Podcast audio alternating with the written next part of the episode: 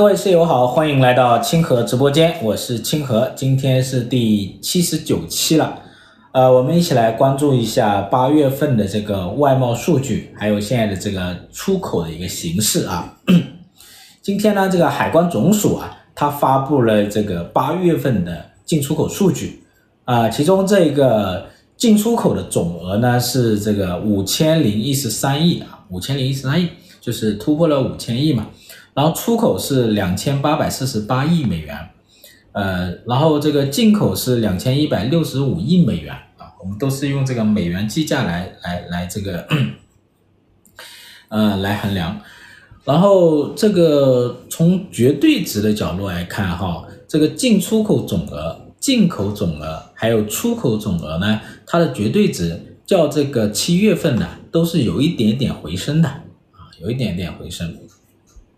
那如果按同比来讲哈，都是下降的哈，同比下降。你看这个八月份的进出口同比下降八点二，出口下降八点八，进口呢下降七点三啊，都还是下降，下降幅度还是偏大。但是呢，跟七月份相比啊，它这个幅度呢是有所收窄的，进出口的幅度呢收窄了五点四啊，五点四，呃，进口的幅度呢收窄了五点七。出口的幅度收窄了五点一，呃，为什么它这个幅度下降的幅度会有点收窄呢？呃，其实主要的原因是什么呢？主要原因就是去年的八月份相比去年的七月份啊，它的它的这个数据会有所下降啊，有所下降，就相对低一点点。所以的话呢，排除这样一个去年相对八月份相对七月份的这一个低基数来看的话。八月份的这个进出口，特别是进口哈，没有太大的变化，就跟七月份没有太大的新内容啊。整体上来讲还是下降的，它的同比下降的幅度收窄，主要就是因为去年八月份它这一个基数需要比七月份低一点而已啊，主要是这个原因。所以呢，我们可以了解到一个基本盘，这个基本盘就是八月份的进出口，特别是出口形势。在七月份的基础上没有太大的变化啊，这也是我们今天交流和沟通啊缺少内容的一个原因啊。那我们具体来看这个不同的产品啊，不同的产品，呃，跟之前的形式还是比较像的。这个主要就是汽车和船舶这两个来支撑的出口，其中这个船舶呢增长了百分之四十，是吧？然后的这个汽车呢增长百分之三十五，主要就是船舶和汽车。剩下的呢，基本上都是下降的啊，基本上都下降。像这个跌的比较多的是什么呢？稀土、钢材，对吧？这一些铝材跌的是比较多的，下降下降幅度都是百分之二三十。另外呢，廉价商品跌的比较多，比如说这个 鞋子下降百分之二十二，还有玩具下降百分之十五。另外一个就是服装啊，还有箱包、塑料。家具、纺织品这些廉价商品呢，跌的会比较多。呃，剩下的呢就是一些机电产品，机电产品，比如说这个手机跌的比较多，手机跌了百分之二十，然后自动数据处理设备跌的也比较多啊，这一项，呃，机电，那机电类的啊，机电类的，然后呢，另外一个要注意的就是集成电路。啊，集成电路的话呢，下降是百分之四点六，是吧？相比之前来讲啊，集成电路下降的幅度啊要小得多啊，小得多。就是八月份的集成电路的这个出口啊，它量是有所上涨的啊，这一点大家可以关注一下。所以呢，这个产品这一块的话呢，没太多新内容，就是船舶和汽车在支撑着，其他的都基本上下降。嗯，比较有代表性的，像这个廉价商品都下降。那廉价商品呢，它比较容易反映出这个欧洲和美国它的一个需求状况啊。然后分到这个国别来看的话呢，国别对这些国家的出口哪一些是下降的，哪一些是上涨的？上涨的呢，主要国家和经济体啊，就只有两个，一个是对俄罗斯，对俄罗斯是上涨的，上涨百分之十六，哈。那涨幅呢，跟前几个月相比啊，是下降了好多啊。另外一个呢，对印度的出口也是上涨的，上涨百分之零点七四。其他的国家和经济体啊，基本上都是下降。呃，下降比较大的，比如说像欧盟，欧盟这个主要经济体下降百分之十九点五。欧盟呢，现在下降的比较多，原因是这个欧盟的经济衰退啊，其实要比美国厉害，特别是这个德国，德国它这个制造业的 PMI 其实降得很低，现在应该是四十二吧，降比较低哈。那让中国这个对德国的这个出口下降是百分之二十二，对荷兰是下降百分之二十七啊，都比较低，比较低。另外一个就是对美国，对美国下降百分之九点五，对美国就稍微好一点啊，比之前稍微好一点。然后呢，现在呢，美国就是对美国的出口啊，这个这个占比呢又回到了什么第一位啊，超过了东盟，超过了欧盟啊。然后呢，对美国出口的环比是正增长的，上涨百分之二点六哈，啊，上涨百分之六点四，六点四。对美国它是这个这个呃上涨的啊，环比是上涨的。然后呢，对东盟国家也是下降的，对东盟国家下降百分之十三。东盟国家哪一些下降比较厉害呢？比如说新加坡，对新加坡下降比较厉害，百分之二十五啊。对这个菲律宾下降百分之二十七，对越南呢有点有点有点收窄，收窄幅度还比较大啊。呃，对越南的环比上涨了百分之十一哦，是吧？那整体的东盟啊还是下降比较多，下降百分之十三。另外呢，就是对日韩，对日本的下降幅度是达到百分之二十，对韩国呢下降百分之十四啊。也比较大。另外，大家要注意的是，对内地对我们中国香港，内地对我们中国香港呢是下降百分之二点五，比之前呢要好很多了啊，好很多。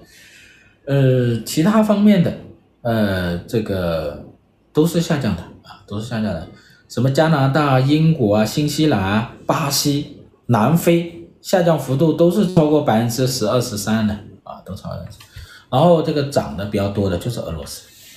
所以呢，来看的话呢，对全球主要经济体，它这个同比都是下降的。主要经济体是什么？美国、欧洲、东盟、日韩啊，这五大经济体出口的同比都是下降的啊，同比下降。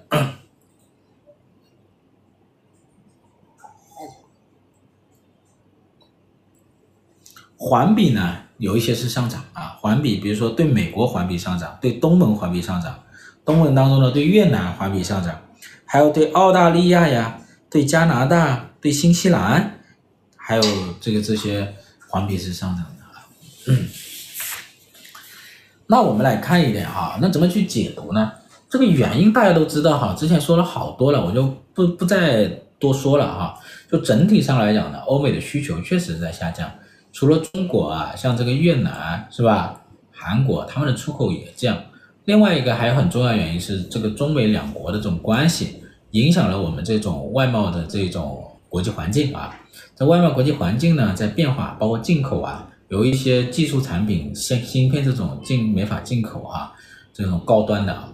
然后出口的话呢，有一些可能也会受到影响，是吧？所以呢，这个跟这个国际关系有很大关系。另外一点呢，就是。就是我们要关注什么呢？我这里主要点评呢，就关注两个东西哈。一个就是接下来呢，可以关注一下，就中国跟金砖国家的一个进出口和投资的一个关系啊。因为这一次呢，搞了一个南非的这个金砖会议，然后中国呢，这个支持这个南南合作呢，好像是呃支持一百亿美金啊，支持一百亿美元。然后呢，嗯。让这，然后这个这个金砖国家又扩容，是吧？包括什么沙特呀、伊朗啊、阿根廷啊，都在申请加入。所以呢，我们要去关注一下这个金砖国家和现在正在扩容的这些国家，他们这个我们跟他们的一些贸易关系，尤其是进口，尤其是进口。这里面呢，就是比如说这些金砖国家当中的这个沙特，是吧？南非。还有现在这个巴西、这个俄罗斯这些国家呢，都是什么？都是能源的出口国啊，都是原材料的出口国。那中国呢，可能什么？对他们的这种进口会多一点。但这些金砖国家呢，都不是什么消费国家，是不是都消费国家？所以对中国来讲的话，可能会对他们有更多的什么原材料和能源的一个进口啊。另外呢，可能也会增加一些投资。呃，需要注意的是什么呢？因为现在中美两国的这种关系哈，中国在外交上是不是会有强化这一种金砖国家合作？因为金砖国家当中有一个很重要的资源，就是能源嘛和原材料嘛，会不会像集合一些能源和原材料这一种力量呢，来什么来做一些国际关系的一些博弈啊？这个是我给大家呃说的一点，就是关注这个金砖国家的进出口，关注对金砖国家的进出口和投资，这背后可能有一些外交方面的一些关系，就中国可能对这些金砖国家的合作。是不是有一些能源，呃方面的一些力量的一个集合，然后呢什么做一些国际上的一些博弈啊？这个呢叫什么？这个呢要大家要关注一下哈。呃，你看这个月的话，从环比上来看的话，对俄罗斯啊，对俄罗斯的，对巴西的啊，不是啊，对印度的，对巴西的这个环比上涨都会大一点啊，大一点。呃。另外一个呢，就是关注整个大形势。这个整个大形势呢，就是现在的出口啊，它一直在跌，对吧？一直在跌。过去这两年的基数也确实很高，但是呢，我们这个跌势啊，就是一直在持续啊，一直在持续呢。特别是对美国、对欧洲的这种下跌呢，其实我们要高度重视啊。呃，这里面我查了几个数据，我们要注意的是。我们现在对于欧美国家的这种交流合作和贸易方面的这个合作呢，呃，没有像之前那样啊，没有像之前那样。这里面我查了几个数据哈，就是呃，老外他来中国这个数据，老外来中国呢，就是之前的话，就是疫情之前呢，就是老外来中国旅游。这个二零一九年，它这个一季度的人数是三百七十万人啊，三百七十万人。那今年这个一季度呢是五点二万人，所以这个下降的幅度就很大了啊，跟一九年比就下降了百分之九十八啊，百分之九十八。呃，这个今年一季度呢，我们其实已经放开了，但是呢，这个航班没有怎么恢复，所以呢，很多老外入境呢，呃，它就比较比较少。它这个只有五点二万人，五点二万人入境是什么概念呢？呃，大概是追溯到上个世纪一九七五年啊，差不多这个水平啊。然后呢，这个五点二万人当中啊，一季度五点二万呢，还不完全都是老外啊，是吧？他入境嘛，比如说这个我们香港入境的，我们澳门入境的去掉，香港、澳门入境的大概有百分之八十，那剩下大概就是什么一万人。一万人左右是这个老外啊，老外入境的，所以这个这是一方面啊。你看开亚运会是吧？杭州 亚运会是不是九月份啊？九月份是吧？嗯，然后另外一个就是航班，航班呢，之前这个一个月大概有三千班左右，是吧？平均一天都有一百个班，呃，现在呢？现在呢，就是一个月就是呃四五个班，一个月就四五个班，所以这个航班呢，呃，我们刚刚有一个什么，有一个美国的这一个商务部的一个是吧，呃，一个部长来中国，就是说，嗯，反正商务方面的合作呢，就是交流吧，呃，想有点恢复，但是呢，没有谈到具体的东西，这个之前我跟大家说过了。他没办法谈具体的东西。现在最简单的是什么？最简单就是你这个航班恢复，这个都感觉特别困难。你说这个东西难在哪呢？是吧？需求也有需求吧，是吧？这难在哪呢？呃，航班不开通不恢复，那怎么交流呢？坐船，是吧？不明白啊。然后呢，第三点就是投资啊，投资就外商对中国的投资。去年呢，去年一季度外商对中国的直接投资啊是超过一千亿的。今年二季度外商对中国的投资是四十九亿啊，四十九亿。